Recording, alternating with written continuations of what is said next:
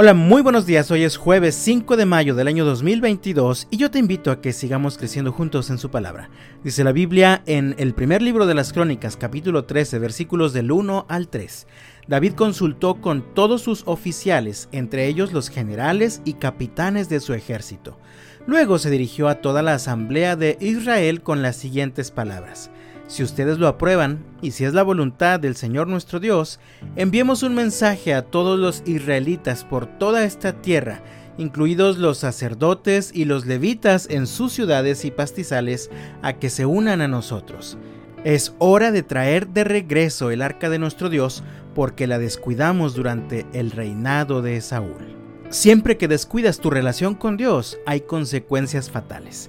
El cronista narra cómo David quiso llevar el arca de Dios de regreso a Jerusalén. Esta había sido robada y profanada por los filisteos en el tiempo en el que Saúl era rey, y cuando fue de vuelta la dejaron prácticamente abandonada por algún tiempo. Así que finalmente David decide traer el arca de vuelta a Jerusalén.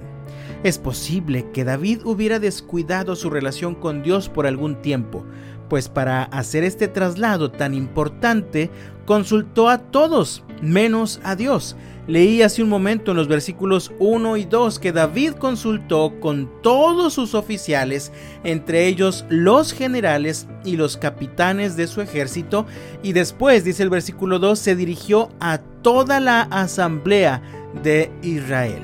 ¿Te das cuenta de cómo van comenzando mal las cosas?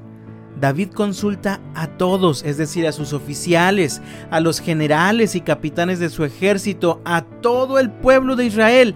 Y dice el versículo 4, toda la asamblea estuvo de acuerdo, porque el pueblo comprendía que esto era lo correcto. Pero nunca se menciona en el pasaje que David haya consultado a Dios ni que Dios aprobara este traslado. Así que seguros de que están haciendo lo correcto, incluso por lo que vemos en el versículo 2, seguros de que están haciendo la voluntad de Dios, van todos a traer de regreso el arca. Te recuerdo que esta arca era la misma que fue construida en tiempos de Moisés y fue puesta en el tabernáculo, en el lugar santísimo.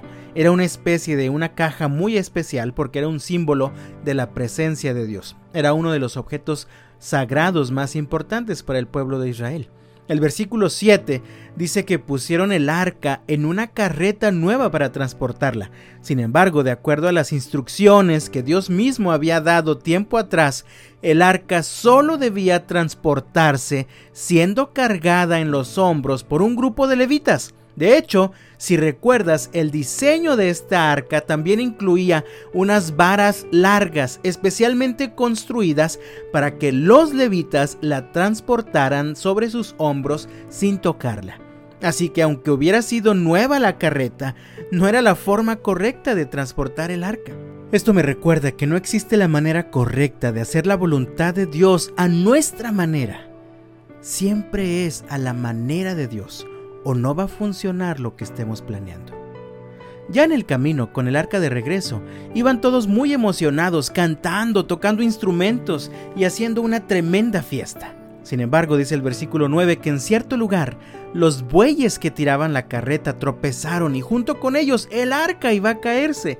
Así que Usa, uno de los que guiaban la carreta, extendió su mano para detenerla y evitar su caída. Pero esto encendió el enojo del Señor y Usa murió aquel día. No se conoce con exactitud a qué tribu pertenecía Usa, así que muy probablemente no era levita ni sacerdote. Muchas preguntas surgen en mi cabeza. ¿Por qué murió Usa? ¿Por qué tuvo que morir si tocó el arca con una buena intención? Él solo quería evitar que ésta cayera.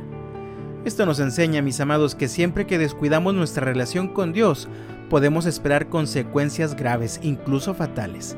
En aquella ocasión murió Usa. Ahora con nosotros, en medio de la crisis, muere la confianza, muere la paz, muere el gozo, muere la paciencia y comenzamos a temer, a desesperarnos, a buscar ayuda donde no nos la pueden dar. Y entonces las cosas se vuelven difíciles. ¿Cómo te aseguras, mi amado, de tomar decisiones correctas?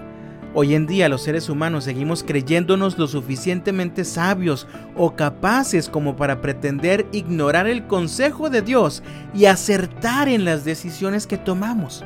Otras veces pensamos que con el consejo humano es suficiente y le preguntamos al papá, a la abuelita, a la tía, al amigo.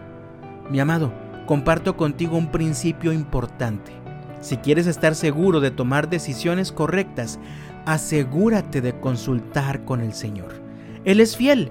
Cuando oras buscando su dirección, siempre responde a través de su palabra.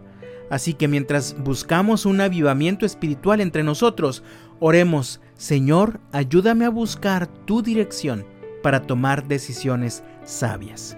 Y yo te invito en el nombre del Señor, cuida tu relación con Dios más que cualquier cosa en este mundo. Que Dios te bendiga este jueves y hasta mañana.